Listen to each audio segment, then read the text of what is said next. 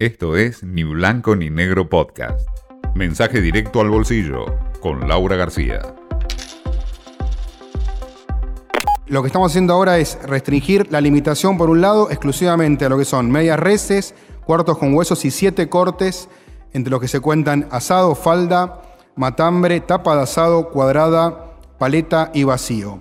Esta restricción permanecerá vigente hasta el 31 de diciembre de este año, hasta fines de este año.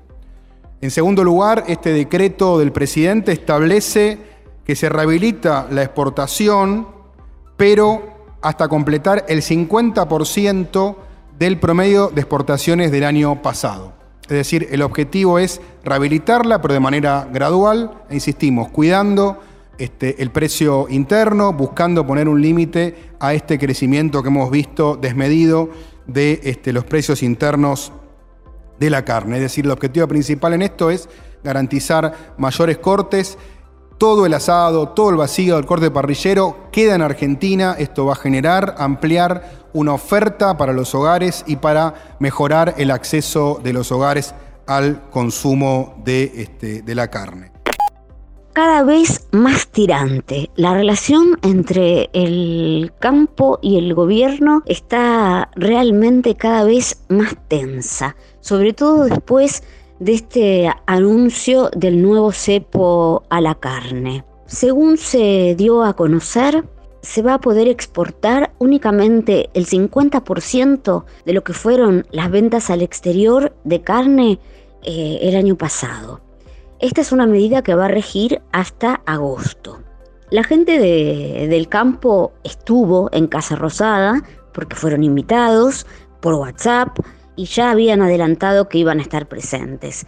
Pero no se prestaron para la foto. Esto quiere decir que enseguida hicieron saber su malestar y su disconformidad con este anuncio que además de esta restricción que mencionábamos, incluye directamente la prohibición de exportar siete cortes de carne, básicamente cortes parrilleros de los más populares, como por ejemplo asado, matambre o vacío. Y esta medida, a diferencia de la anterior, regiría hasta fin de año.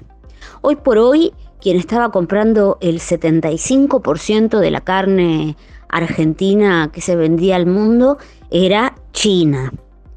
Em, y en paralelo con este, esta nueva versión del cepo, se anunció un plan ganadero para tratar de eh, ayudar al sector a repuntar la producción. Se quiere llevar de 3,2 millones de toneladas a 5 millones. De todos modos, el campo no quiere saber nada. Eh, advirtieron que se perdieron 200 millones de dólares en el último mes. ¿Por qué? Bueno, recordemos que esta nueva versión del cepo llega porque acababa de terminar el mes de cierre total de las exportaciones de carne, que claramente tuvieron un costo y un precio para el sector. Además, estos 30 días de suspensión no lograron cumplir el objetivo principal del gobierno, que era enfriar un poco los precios de la carne. En lo que va del año eh, sube casi 73%. Estamos hablando de unos 25 puntos por encima de la inflación eh, general. Así que mm, de todos modos, el gobierno trató de poner un poco de paños fríos y dijo que si los precios se estabilizan, estaría en condiciones o dispuesto a, bueno, a dar marcha atrás o con alguna de estas medidas. Pero mm, no parece que ese vaya a ser el caso por el momento. Esto fue Ni Blanco ni Negro Podcast.